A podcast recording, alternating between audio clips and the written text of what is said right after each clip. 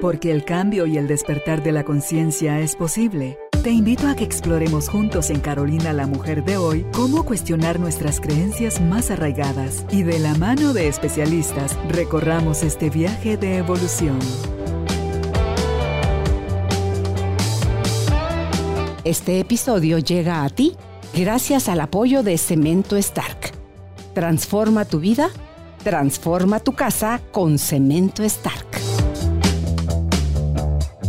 Bienvenidos. Tribu de Almas Conscientes, bienvenidos nuevamente al estudio de Carolina, la mujer de hoy, donde tenemos como invitada desde la ciudad de Los Ángeles, California, a Karina Velasco, quien es autora, conferencista, mentora de transformación del método yorgásmico y también de eh, todo lo que nos ayude a sanar desde la parte energética. Karina eh, nos acompaña hoy para hablar sobre el tema códigos femeninos. Si tú te has planteado, seas hombre o mujer, cuáles son estos, qué significa, cuál es el miedo o estamos listos y dispuestos a abrirnos al amor. Hemos revisado cómo ha sido nuestra alma nutrida o descuidada cuando éramos pequeños y al día de hoy, nosotros ya siendo adultos, la seguimos descuidando. Bueno, de todo esto hablan los códigos femeninos y la experta es Karina, así que le damos la bienvenida y a ti, si estás listo y estás lista, empezamos. Karina, gracias nuevamente por aceptar nuestra invitación. Qué alegre verte de nuevo. No, igualmente me da muchísimo estar, eh, gusto estar contigo, con toda tu audiencia y sobre todo pues en un país tan hermoso que es muy cercano a mi corazón como Guatemala, eh, que pues he tenido la oportunidad de estar unas cuatro veces y pues ahora en abril y mayo estaré por allá dando talleres y retiros. Qué alegre. Espero por lo menos estar en alguno de ellos porque ya tuve la experiencia compartida contigo y fue fue increíble, es muy fuerte todo lo que tú tocas y cómo se mueve la energía dentro de uno.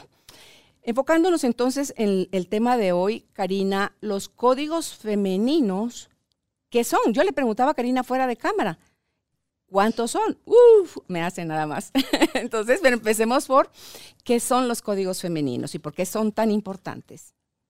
Pues si vemos los códigos femeninos, están muy alineados a nuestra genética y nuestra, digamos que el blueprint, la genética de conciencia que tenemos en todas las células. Entonces, imagínate la cantidad de códigos que nosotros tenemos, que son como estos genes que muchos se prenden, otros se apagan.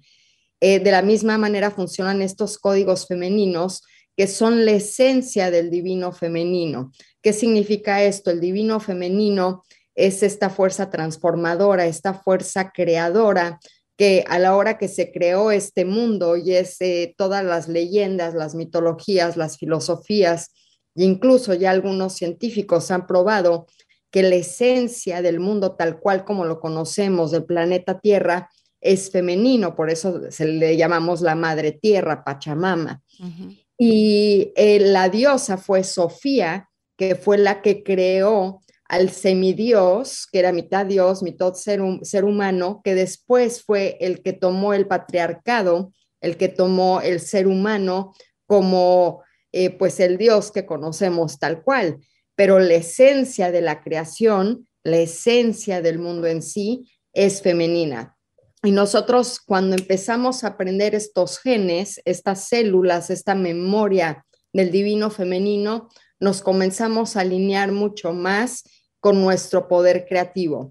¿Qué significa esto? No dejar el destino en manos de Dios o en manos de los demás, sino, no es tú retomar este poder, recordar que tú tienes todo en ti a través de tu alma, a través de tu cuerpo físico, de tu mente y de tus emociones para crear la vida que quieres vivir. Totalmente de acuerdo contigo. El problema es que cuando nos suceden cosas a las que calificamos de malas o las vemos como caos o problemas, decimos, yo no puedo estar generando eso. Esto es la vida, esto es algo externo a mí que está produciendo todo esto porque no estoy tan loca como para yo misma generarme eso. Pero no se trata de locura, creo yo, Karina, sino de desconexión y a mayor desconexión, más estamos navegando en esos territorios.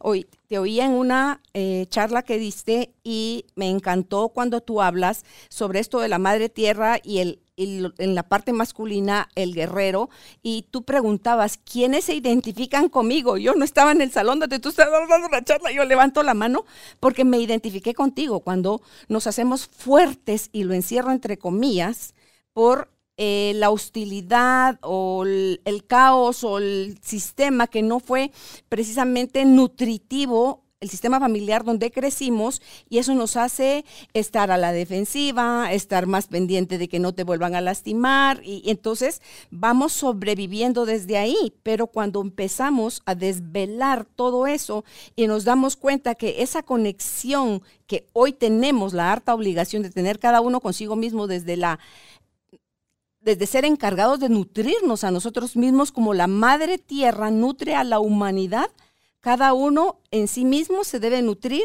si considera que cuando éramos niños no nos dieron esa nutrición, Karina. Eso me encantó.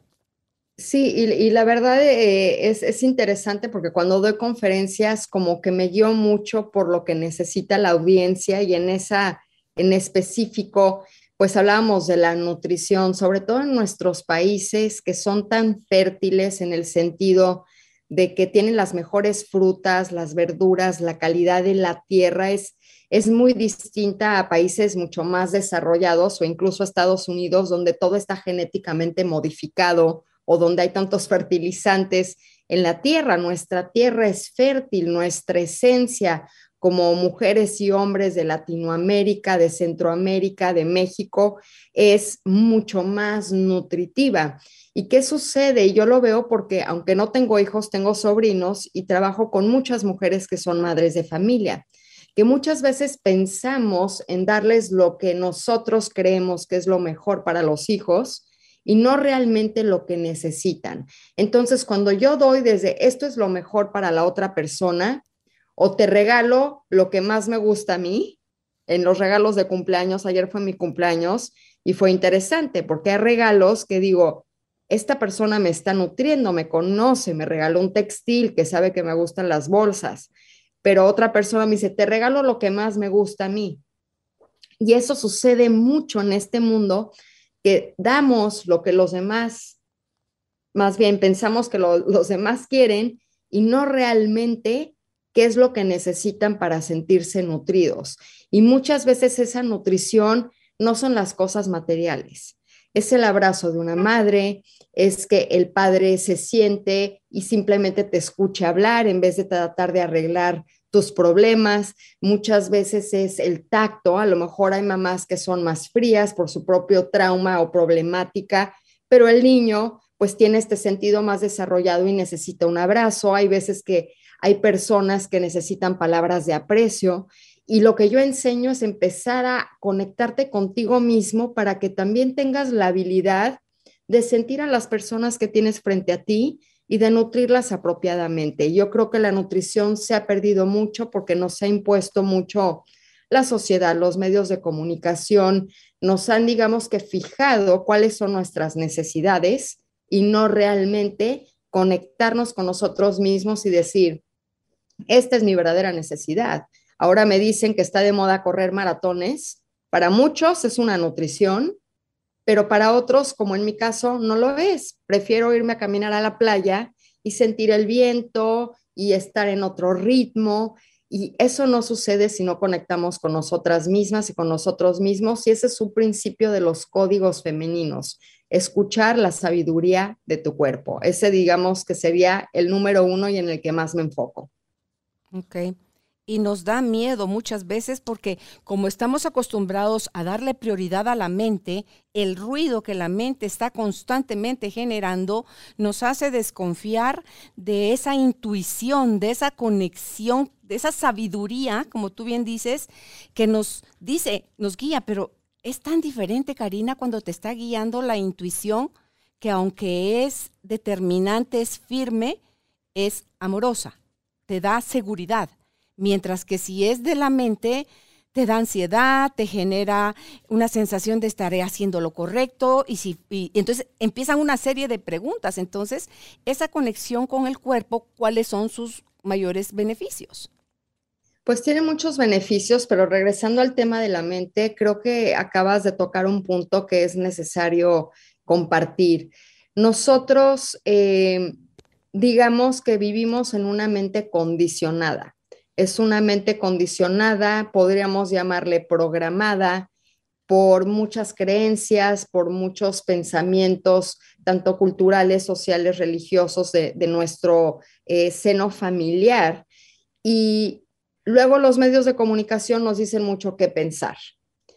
Y le hemos dado validez a eso pero la intuición no tiene una validez. Y vivimos en un mundo donde todo tiene que ser cierto, la certidumbre de que estoy haciendo lo correcto. Pero si nosotros escuchamos a la mente condicionada, sentimos muchas veces esa ansiedad, duda o confusión, porque no estamos dudando en nosotros mismos, estamos dudando en esa creencia que ya no está alineada con quienes somos, con lo que queremos, con nuestros valores. Y eso empieza a interferir muchísimo en la pureza de la intuición. Y la pureza es una terminología que se utiliza mucho, que tiene un contexto de ser la persona buena. Para mí es distinto. Para mí es tener esta pureza, esta autenticidad, esta espontaneidad de ser tú sin la interferencia de la mente condicionada. Ahora, el cuerpo no miente. Y eso lo he aprendido muchos años de trabajo porque yo trabajo con el cuerpo, con la encarnación. El alma está en este vehículo que es mi templo, que es mi cuerpo. Y desde ahí sale la intuición. La, la, intuición incluso se le llama y la definición sería ver mucho más allá de lo evidente de lo obvio. Y cuando conecto con mi cuerpo, el primer beneficio que tiene es que empiezo a honrarme y empiezo a darme lo que necesito, regresando a la nutrición.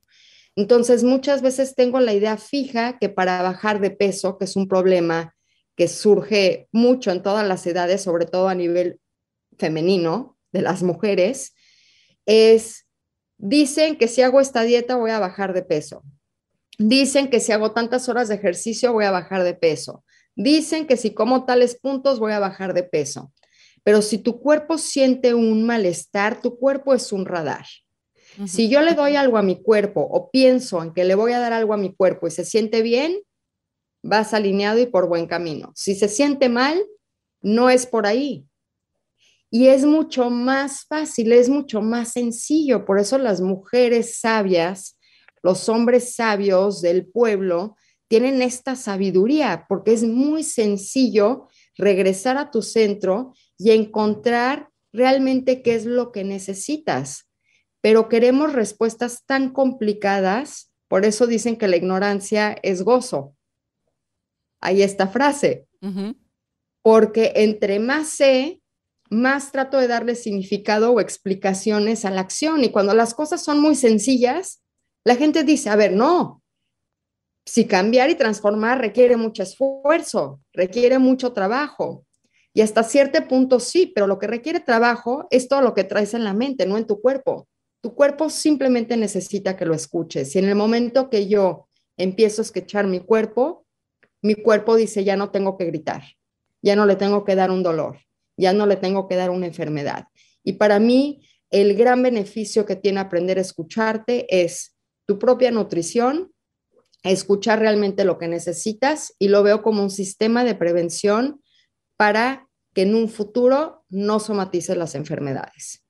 Y lo que necesitas en todo sentido. En todo sentido, desde placer, descanso, actividad, tacto, visual, auditivo, todos los sentidos, todo lo que en el mundo externo me nutre, el cuerpo es mi radar. Y empezar a descubrir el cuerpo es una de mis más grandes fascinaciones y lo desconocemos. No sabemos ni siquiera lo que es la anatomía, lo básico de anatomía. No sabemos cómo funcionan nuestros órganos, no les damos atención a nuestros órganos. Yo todas las noches Digo, gracias páncreas, gracias hígado, gracias pulmones, pues porque están funcionando todo el día para mí, están a mi servicio. Lo menos que puedo hacer es escucharlos. Claro, están al servicio de tu vida. Y como tú decías, también eh, todos los sentidos que lo mencionabas ahorita están para sentir y es a través de eso donde tenemos la experiencia de la vida, que también entiendo tienes como otro de los códigos, el de, la, de femeninos, el de la experiencia. ¿Y qué hacemos, Karina, con aquello que nos pasó? Porque no es solo que nos pasen cosas lo que nos da experiencia, sino que la sabiduría que viene de aprender de eso que te pasó, bueno, no te apegas, malo, y lo encierro entre comillas, lo aprovechas para avanzar no para quejarte y pelear. Son oportunidades de aprendizaje. Y hemos tenido muchas experiencias en la vida que nosotros no elegimos, ¿no? Sobre todo cuando somos pequeños, somos educados, hayas tenido una infancia traumática, que muchas personas creen que el trauma es algo fuerte como un accidente, un abuso, pero hay traumas tan sencillos como yo quería ser bailarina y mi papá me dijo, ¿sabes qué? De eso no ganas, no vas a ser bailarina, encuéntrate otra cosa que hacer. Pueden ser traumas tan sutiles como eso, o puede ser el trauma de que tú cuando tenías miedo te daban palabras para, para darte aliento y decirte no tengas miedo y lo que necesitaba era un abrazo y que me pusieran un peluche. Y todas esas historias y estas experiencias te van marcando conforme vamos creciendo, sobre todo en las experiencias del amor. Todos hemos vivido una experiencia con alguien que decimos, no. No, yo me acuerdo de mi primer novio, y esto lo cuento público porque él ya lo sabe, se lo dije. Me lo encontré 10 años después de que terminé con él. Me di, y, y, le dije, ¿sabes qué? Me dice, es que yo siento que todavía me extrañas. Y le digo, no, pero ¿sabes qué? Te quiero dar las gracias porque contigo aprendí todo lo que no quiero de un hombre. Fue muy fuerte, pero dije, yo no quiero estar con un hombre celoso, posesivo, que no confíe en mí, que me maltrate este, psicológicamente. Sí. Aprendí lo que no quería y agradecí esa experiencia por todo lo que me brindó para decir, tengo yo ya esta decisión de quiero repetir esa historia o no. Y ahí es cuando nos hacemos, perdón, voy a decir la palabra, la puedes poner VIP. No, no, no, sí, dale, sí se puede. Te haces güey. Ajá, ajá porque se te aparece alguien igual y caes en ese patrón cuando puedes tú decidir con tu experiencia y decides quedarte ahí. Entonces es como una, es muy sutil porque muchas veces necesitamos repetir experiencias para aprender. Muchas veces ya elegimos otra experiencia, pero nuestra alma por algo sigue ahí porque necesita aprender hasta que llega un punto donde empiezas tú a alinear tu alma con tu personalidad, tu alma con tu cuerpo y empiezas a respetar lo que tú realmente necesitas y quieres. Entonces, se te aparece un tipo así y por más que en papel sea todo lo que quieres y te cueste decir que no, te estás cuidando y te estás respetando y estás en espera de que el universo, porque el universo no es Dios. Muchas personas dicen, el universo es un equivalente a Dios. El universo lo que hace es captura la energía, el respeto que tienes hacia ti misma y lo empieza como a lanzar como un perfume que empieza a oler la gente a tu alrededor, las situaciones alrededor y dicen, ah, esto es lo que quiere, pues se lo voy a mandar, se lo voy a dar. Y así es como, así es como funciona para que llegues a tu autoprofecía cumplida. ¿Cuánto tiempo duraste con ese novio, Karina? Dos años. Es que me encantó tu historia y ¿sabes por qué? porque tú también en tu charla hablas sobre cómo antes tú eras rebelde, peleonera y salías a la vida así como que, órale, a ver, véngase, quien quiere discutir, pelear conmigo, pero era, como dice Cartole también, es parte del cuerpo del dolor que vamos cargando cuando no nos hemos hecho conscientes de, de eso. Entonces, este chico que fue tu novio durante dos años tenía en su memoria a la Karina que disfrutaba del conflicto cuando no habías tomado el, regalo de esa relación y ya lo volviste experiencia. Entonces, por eso es que se dio el tupe de decir, me late que tú me sigues extrañando. Pues, Exacto, pero, pero más que el conflicto, quiero aclarar que mi rebeldía, y esto es muy interesante, mi rebeldía es que yo desde chiquita, yo desde los nueve años sé que soy diferente porque tomaba clases de energía y hipnotizaba conejos y veía auras. Yo era diferente. Y para mí, parte de mi misión como revolucionaria de la conciencia es romper paradigmas, es romper estructuras. Pero yo no sabía cómo, porque no estaba conectada con mi femenino, no sabía que se podía hacer como ahora lo hago, desde el amor, desde la compasión, sino era discutiendo la rebeldía, a ver, pero ¿por qué haces esto? Y la monogamia está mal y esto está mal. Y siempre quería como ser esta disruptora, esta rebelde, como los grandes revolucionarios. Y esa era mi parte guerrera, porque yo estaba más conectada con mi parte masculina, porque crecí en un ambiente donde me dijo mi papá, necesitas eso para defenderte y vivir en este mundo. Y en el momento que descubrí mi esencia femenina, fue ya no tengo que demostrar, ya no tengo que discutir. Yo lo encarno en mi cuerpo, vivo así mi vida y cuando le doy a entender a las personas mi punto de vista y otras perspectivas desde el amor, ahí es como funciona. Y creo que es lo que está sucediendo en el planeta, que nos hemos desconectado con esa esencia femenina donde hablamos desde el amor, donde hablamos desde la compasión. Te entiendo, pero hay otras posibilidades a la lucha. Estamos luchando, luchando contra este bicho, luchando eh, contra los, este, digamos, los female rights, ¿no? Nuestros derechos, femeninos. Estamos constantemente en lucha y la esencia femenina es lo opuesto.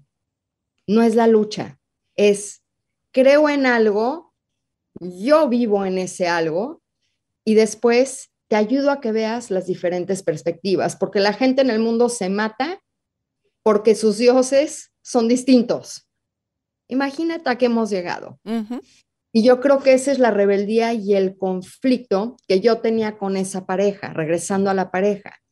Yo decía, yo quiero ser una mujer libre, estoy comprometida, soy fiel, amo, estoy enamoradísima de este hombre y no confía en mí, necesita saber a dónde estoy, a qué hora voy al baño y qué hago y me tiene controlada hasta que entendí años después, el que no tenía confianza en él era él no yo. Claro.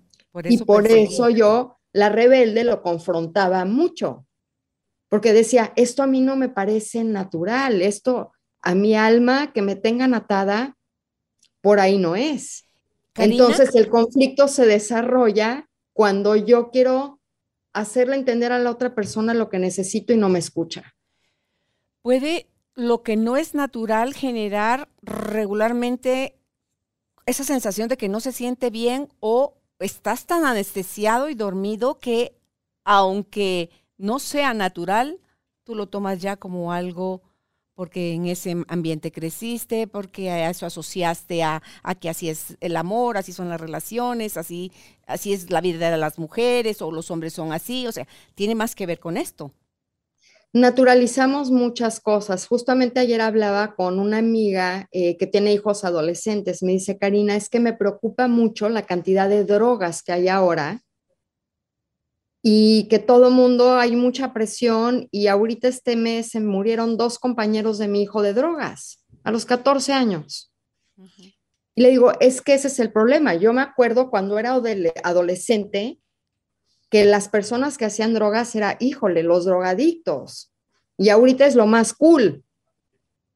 Lo empezamos a naturalizar. Digo, yo me acuerdo cuando fui a un festival que se llama Burning Man, que es lo más rebelde en el desierto, y que todos mis amigos me decían, es que no podemos creer que ha sido la única sobria 10 días en el desierto. Y yo, esto es lo natural. Entonces empezamos a naturalizar lo opuesto.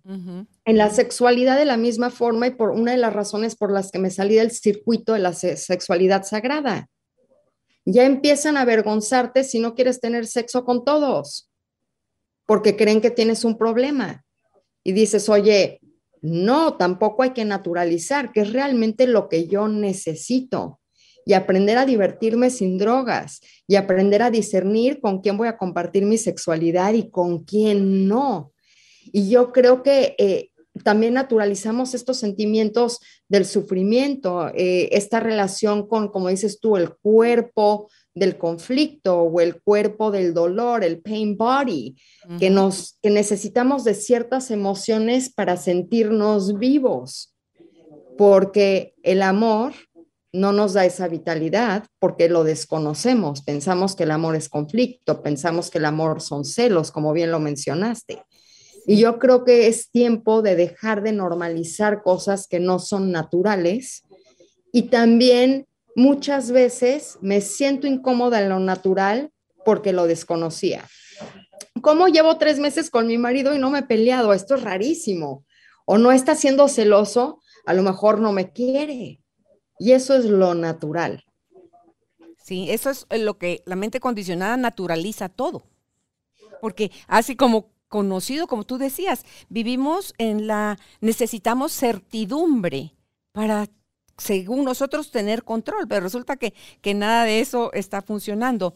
¿Qué otro eh, código femenino consideras, Karina? Yo tengo dos que quisiera que desarrollaras, pero tú me... Tú eres la expositora y me dices si consideras que hay otros más eh, interesantes o, o valiosos que esos. Uno es el de la vulnerabilidad y el otro es el de la hermandad. No sé si quisieras desarrollarlos o quisieras poner tú otros antes de estos. Recuerda, este episodio llega a ti gracias al apoyo de Cemento Stark. Mejora tu espacio interior, así como tu espacio exterior. Remodela tu hogar con Cemento Stark. No, estos dos me encantan. Ok. Me encantan. Si quieren, podemos empezar por la vulnerabilidad. Entonces, hablando de lo que tú describiste, que escuchaste en mi conferencia, de esta guerrera que se defiende, de esta guerrera que hay que hacer fuerte, porque conforta, eh, eh, es muy diferente la fuerza a la fortaleza. La fuerza es como a la fuerza.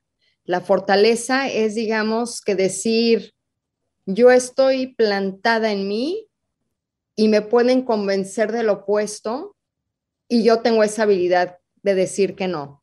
Entonces te voy a poner un caso. Estoy ahorita trabajando con una chica que tiene 14 años y me decía, es que Karina, hay muchas cosas que están de moda en mi escuela y simplemente digo que no. Y me dice, es que mamá me dijo que tengo que ser fuerte. Le digo, eso no es fuerza, es fortaleza, porque te estás honrando a ti.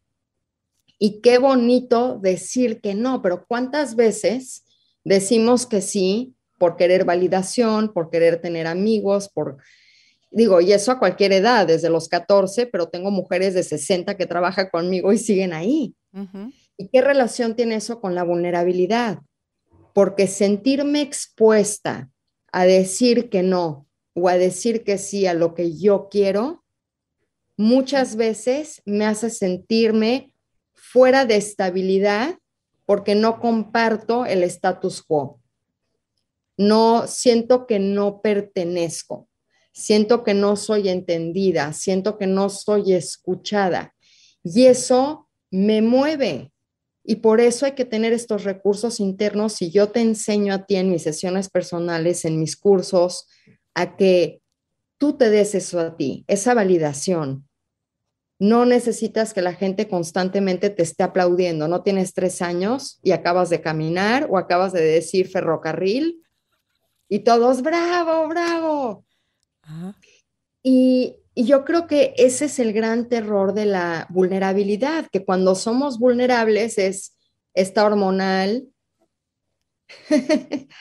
está en la menopausia, ya le bajó, mm. siempre utilizamos eso, o que debilucha.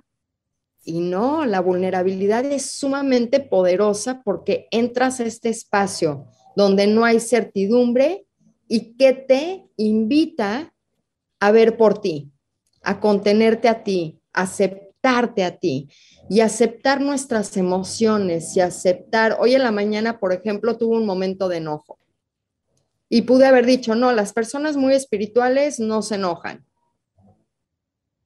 Y esa es una vulnerabilidad, porque estoy en mi enojo, me permito sentir el enojo y en el fondo, detrás de cualquier emoción, llegamos a la paz que la paz es este espacio de ecuanimidad, donde estamos en nuestro centro. Y la vulnerabilidad no ha sido aplaudida. Punto. Entonces la gente le tiene terror a ser vulnerable, porque si soy vulnerable van a tomar ventaja de mí. Y sí lo van a hacer si tú no te honras. Claro, a menor recurso interno, eh, mayor miedo a la vulnerabilidad porque crees que no tienes las herramientas, pero yo creo que sin excepción, Karina, todos fuimos creados con nuestro propio kit. Algunos tenemos unas fortalezas, otros tienen otras y lo bonito creo yo, incluso lo que uno puede en un principio creer que es debilidad o escasez en uno, en esa herramienta, es trabajar para eso. Tú dices, fuiste, a mí me tocó parecido a ti. Yo cuando oí de tu historia dije, se parece mucho a la mía. Entonces, cuando uno crece más en lo masculino, vengo de una mamá machista, entonces mi misión es encontrar lo femenino. Entonces, ya estoy así como que no sé cuándo, no sé cómo, de qué manera, pero el, el pensar, la sola ilusión que me produce, el ir teniendo cada vez más contacto con mis códigos femeninos, Karina, y puedo empezar a visionar qué tipo de mujer o ser humano me voy a ir convirtiendo en el proceso, me produce emoción, porque, eh, por ejemplo, tengo una hermana que acaba de fallecer hace unos días con la que era yo muy cercana y ella, eh, a mí me enojaba, decía yo, eh, su dulzura, su rapidez para ser amigos, su su forma tan natural de ser y yo estaba más así como, eh, no te me acerques tanto, como a la defensiva. Y resulta que la forma como ella vivía la vida, yo elegí calificarla de débil, pero por dentro yo envidiaba, Karina, todas esas cualidades que Leti tenía, pero que también veo que si ella las hubiera enriquecido con otras cosas como para poner límites, hubiera sido eso todavía exponenciado a más.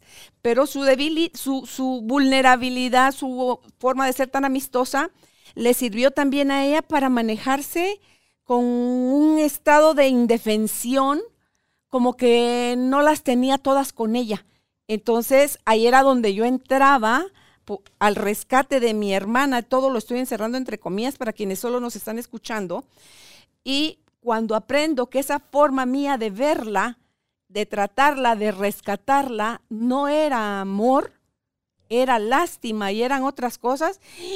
Y, me acerco a ella y le pido perdón y lloramos y me dice, no tengo nada que perdonarte. Y, poder mm. decir uno, en realidad lo que yo tenía era una envidia terrible de la forma tan fácil y suavecita con la que usted era tan, tan amorosa y tan amiguera. Pero entonces digo yo ahora, yo también tengo esa capacidad dentro, yo también puedo hacer amigos con esa facilidad, pero me tengo que dar permiso, Karina, porque todas las barreras, todas las máscaras, toda la energía con la que yo buscaba protegerme de que no me volvieran a hacer daño, fue lo que me hizo eh, volverme como arisca a la defensiva o, sospechar o temer como que ah, tengo que medir muy bien el terreno para ver qué tan confiable es esta persona. Irme dando cuenta de eso y, ir eligiendo conscientemente hacer todo eso a un lado, ah, sí se me acelera el corazón. O sea, sí me da así como que Jesús, ¿y ahora qué pasa? Pues lo más que pasa es que, que ¿y si sí sale bien? Y si sí se te da fácil, y si sí eres bien recibida, y si sí te aman, y si sí, y, resulta que mientras más soy yo, más me doy cuenta que tengo que hacer prácticamente nada para que todo lo que yo estoy esperando para recibir y para dar suceda con naturalidad.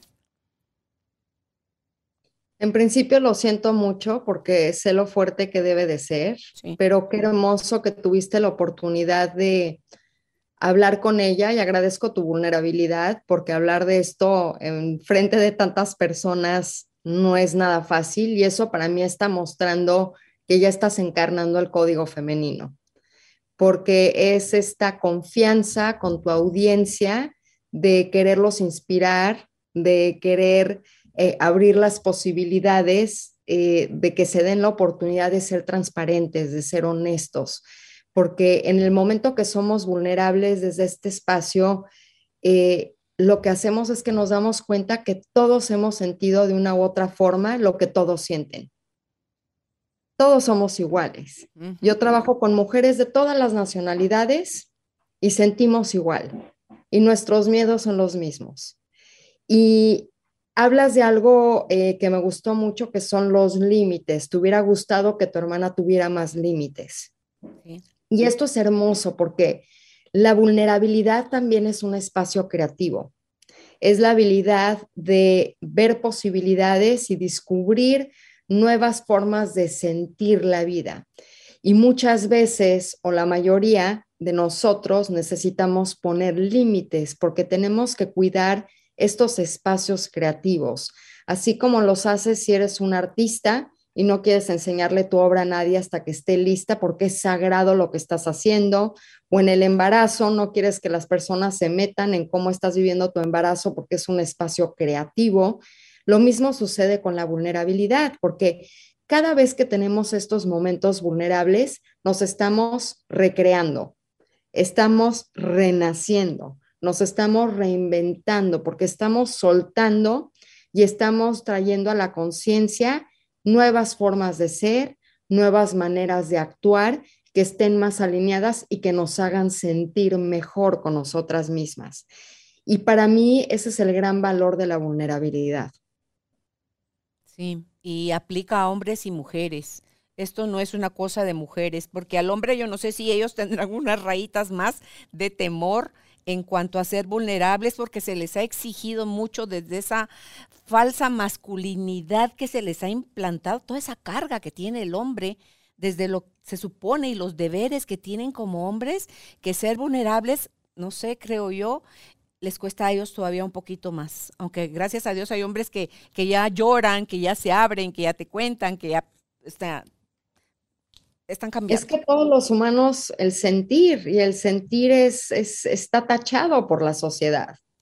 Y si nos damos cuenta, si no nos damos la habilidad de sentir el dolor y el duelo y el enojo, pues no se va a expandir nuestra capacidad de sentir placer, porque en el que momento que sentimos, permitimos que nuestro cuerpo se relaje. Y entre más suave y mi cuerpo está relajado, siendo hombre o mujer, no importa si está súper fuerte, pero está relajado, me permito abrirme como una flor.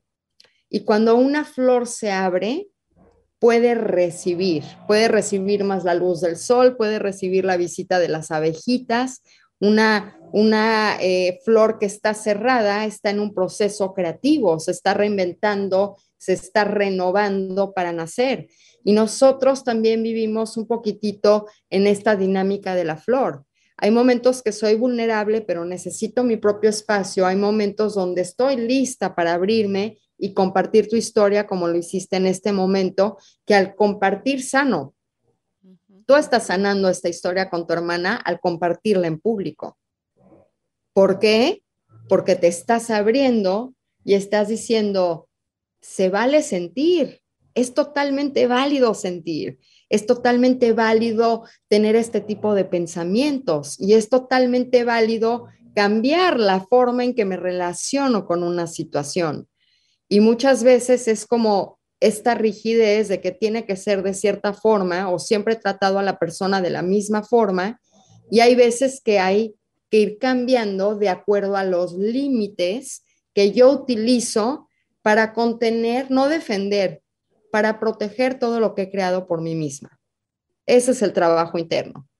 Lo necesitas proteger para estar en tu centro. Sí, y, vale la pena abrir esas brechitas o abrir esos portones porque hay veces que es a través de una rendija donde puede entrar esa lucecita tibia que apenas necesitas hoy y otras donde vas a necesitar que entren grandes ráfagas de luz y de, y de calorcito que es tan buena una como la otra. Y irnos mostrando, Karina, como te decía hace un rato, tal y como somos, es lo que al final encanta a las personas, porque ¿qué es lo que estamos pidiéndole a los demás? Sé tú mismo, dime la verdad, sé honesto, no me mientas, eh, no usemos máscaras, digámonos la verdad, qué sé yo, todo lo que vamos pidiendo, pero que nosotros internamente nos vamos frenando y limitando y vamos haciendo que esa relación que estamos buscando con otros se se desnutra en lugar de, nutrirla. Me gustaría que pasáramos ahora al, me encantó todo lo que dijiste de la vulnerabilidad, gracias, em, el, de la hermandad y cómo porque no es solo entre nosotras mujeres que está como más visto y mal visto entre nosotras lo que nos atacamos, nos criticamos, nos señalamos, que como que entre los hombres sus códigos son diferentes, o sea, cómo ellos manejan la información o las cosas que hacen o dejan de hacer, como que se cuidan y se protegen entre ellos como clan, cosa que nosotras las mujeres nos cuesta más hacer.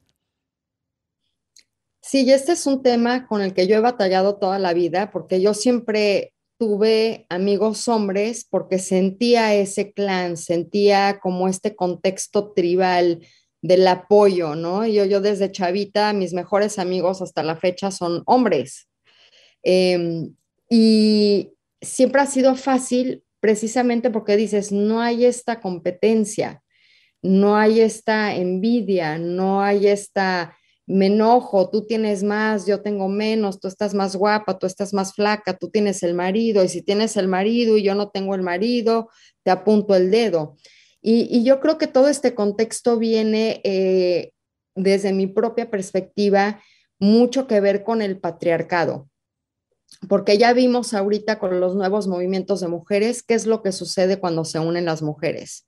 Pueden cambiar leyes, pueden cambiar la historia de la humanidad, pueden cambiar la forma en que se trata el planeta, porque imagínate todo este arquetipo de la madre, de la mujer sabia, de la creativa, de la maga, de la sacerdotisa, porque muchas de nosotros, eh, ya que descubrimos nuestros regalos, vemos que tenemos esta facilidad de sanar en diferentes modalidades, sobre todo mujeres que estamos en este camino de la evolución de la conciencia.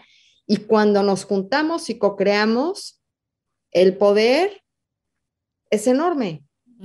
Entonces, ¿qué pasó? El patriarcado dijo, no, yo no quiero tener a 40 mujeres juntas que vayan a ser co-creadoras porque pueden cambiar la ley.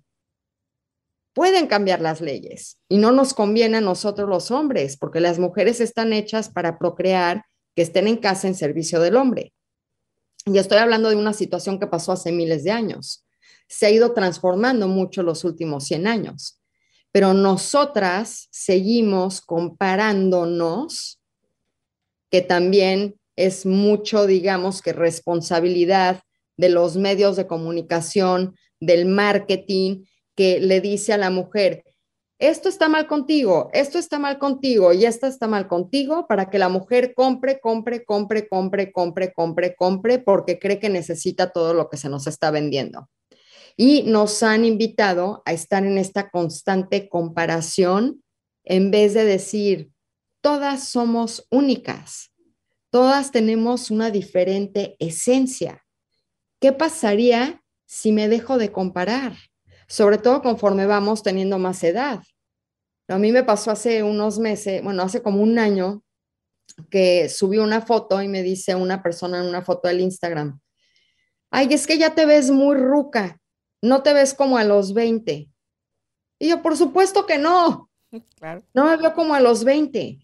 Y hay esta vergüenza de que ya no tengo validez cuando tengo edad. ¿Por qué hay esta vergüenza de la edad?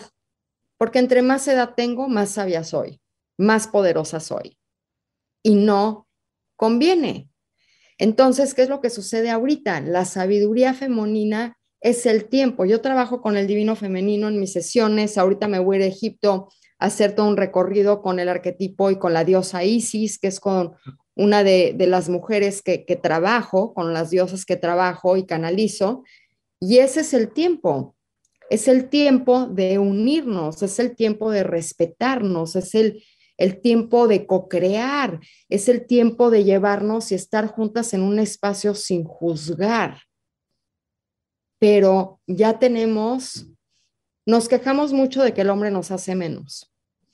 Nos quejamos mucho de que el hombre, y no todos los hombres, hablo del patriarcado, del arquetipo del hombre moderno, te hace menos, te minimiza, te avergüenza por ser sexual, te avergüenza por ser sensual, te avergüenza por tener sentimientos y ser vulnerable, porque eso es lo que nos da fuerza.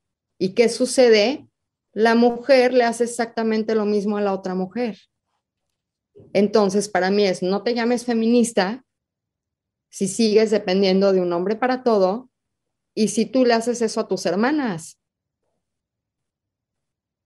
somos hermanas, somos el divino femenino, es tiempo de construir y cambiar esa relación. Tuve un retiro la semana antepasada aquí con ocho personas y había una chica de 21, porque me encanta que me están llegando de 21, de 16, de 14, entonces está increíble poder trabajar con chavitas desde esa edad, porque imagínate, ya van a traer otro chip. Y decía la chica de 21, gracias a todas por estar aquí. Nunca me había imaginado que era posible estar en un grupo con ocho mujeres y no sentirme juzgada y sentirme celebrada y apreciada. Gracias. Voy a llevar esto a mi escuela. Qué bueno. Va a replicar en cascada eso porque ya lo vivió, ya lo experienció y, sabe que es posible. Y está en nosotras. ¿Y cómo podemos empezar a cambiar eso? En principio, ¿cómo te tratas a ti?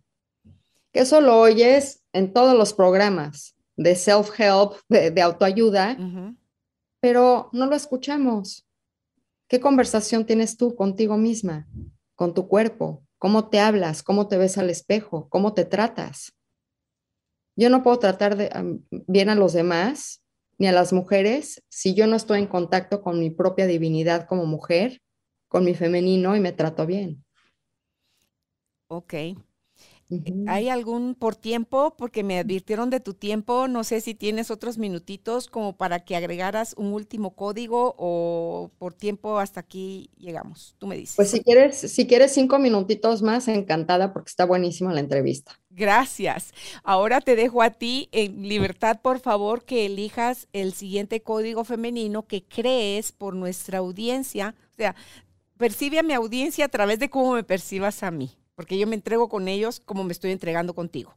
Entonces, eh, ¿qué código crees que nos vendría bien en este momento tener acceso a la información de? Para mí siento que el código de la energía sexual. Ok. Y te voy a decir por qué, porque la energía sexual es la fuerte, es la fuerza creadora, es la es el código con el que yo tengo la capacidad de crear un milagro que es otro ser humano. Y esa energía, cuando la reprimo, cuando la avergüenzo, cuando no me permito sentirla en libertad, es muy distinta la energía sexual al sexo. La energía sexual es una energía, es sentirme prendida, es sentirme motivada, es sentirme bien en mi cuerpo, es incorporar a mi día a día que sí tengo una vulva, que sí tengo ovarios, que sí tengo útero, que tengo una matriz y darles atención, porque en el útero es donde yo estoy creando vida y no solo un hijo. Libros, proyectos, tu receta de cocina, tu creatividad de cómo te vas a vestir, toda la fuerza creativa estoy ahí. Y aprender a conocer esta energía, que es lo que hago en el método Yorgasmic, y aprender a mover esta energía me va a dar un recurso que es necesario para la evolución de la conciencia. ¿De qué forma? Porque en el momento que yo sé todas las direcciones que puedo utilizar con esta energía, puedo empezar a crear mi vida alineada con lo que necesita mi alma. Y es hermoso saber que puedo transformar y que puedo sanar en ese placer de sentir mi energía sexual. Entonces es el código eh, que voy a hacer un taller abierto a todo público 7 y 8 de mayo en Guatemala que se llama El Camino al Placer. Van a hacer esas herramientas y voy a tener un retiro en el Agua Titlán del 28 de abril al 1 de mayo, eh, que es bajo invitación. Entonces, pero si están interesadas, me pueden mandar un Instagram o te pueden mandar a ti un mail y hacen una aplicación y pueden entrar a ese retiro y voy a dar sesiones privadas de mi técnica de energía, de trabajo energético eh, que se llama Energy Momentum. Así que me va a dar mucho gusto estar allá en Guatemala y poder compartir esto con ustedes. Ya tuve la oportunidad de vivir la primera parte contigo cuando estuviste en Guatemala dándola y, y es de verdad muy fuerte, es súper intenso, pero es súper sanador y también toma uno esa fuerza, como tú lo decías, que da vida.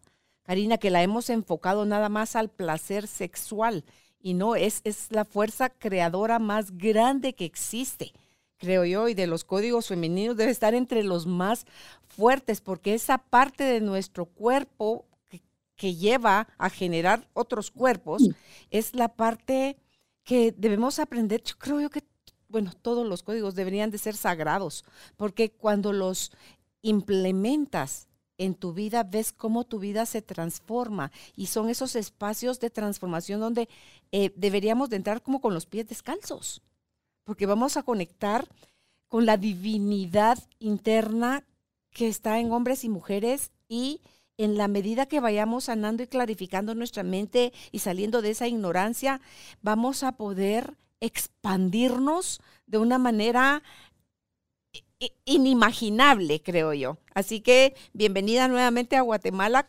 para que podamos seguir aprendiendo de ti, Karina. Para quienes deseen contactar a Karina, pueden hacerlo en los códigos www.loscódigosfemeninos.com. En sus redes sociales está como Karina Velasco. Y pues feliz. No sé si cuando estés por Guatemala tengamos nuevamente la oportunidad de conversar contigo ya en presencial, si nos dieras la oportunidad y ver a pues a qué más de alguno de tus talleres meterme, por lo menos a la segunda parte, que ese que tú estás hablando. Sí, por favor ven a mi taller y a todos ustedes si tienen la oportunidad. Realmente eh, los códigos femeninos son una experiencia y en el momento que sientes un destello de esta experiencia, ya tienes una nueva herramienta que puedes llevarte al resto de tu vida Loscódigosfemeninos.com es el sitio donde está mi curso en línea, donde hay como un coaching personal. Eh, básicamente estoy contigo eh, con este curso que puedes tomar a lo largo de un año, dándote meditaciones para que tengas acceso a los primeros, creo que son cinco o seis códigos que son muy importantes. Y si me quieren contactar en carinavelasco.com, mi Instagram Cari Velasco y mi Facebook Karina Velasco Tips. ¿Algún libro de los tuyos que recomiendes, Karina, que de esto de los códigos femeninos? ¿Todos? Todavía no sale ese libro, pero muy alineado para enamorarse de una misma. Yo recomendaría del punto A al punto G y los colores del amor. Ok, me parece. Bueno, pues gracias, Karina, nuevamente por haber aceptado nuestra invitación. Les mando un abrazo. Que estés bien. Chao. Agradecemos nuevamente a Karina el haber aceptado la invitación en esta entrevista y a ti que te diste el tiempo para escucharla y buscar más información que te ayude a integrar todos tus sistemas, todo tu ser. Será hasta un próximo encuentro, Tribu de Almas Conscientes. Si le das clic a la, a suscríbete en Spotify, en YouTube, en nuestra página. Si no lo has hecho, te invitamos a que te suscribas. www.carolinalamujerdehoy.com.gt, que así nos encuentras en todas las redes y plataformas de audio. Que estés bien. Un abrazo a la distancia. Chao. Llegamos a ti gracias al apoyo de Cemento Stark. Optimiza tu espacio para tu nuevo estilo de vida. Remodela tu hogar con Cemento Stark. Gracias por ser parte de esta tribu de almas conscientes. Recuerda visitar nuestra página web carolinalamujerdehoy.com.gt para más información de estos temas y de nuestros invitados. Tenemos más programas, blog, libros, talleres, tienda en línea y material exclusivo para quienes se suscriban. Encuéntranos en redes sociales como Carolina la Mujer de Hoy.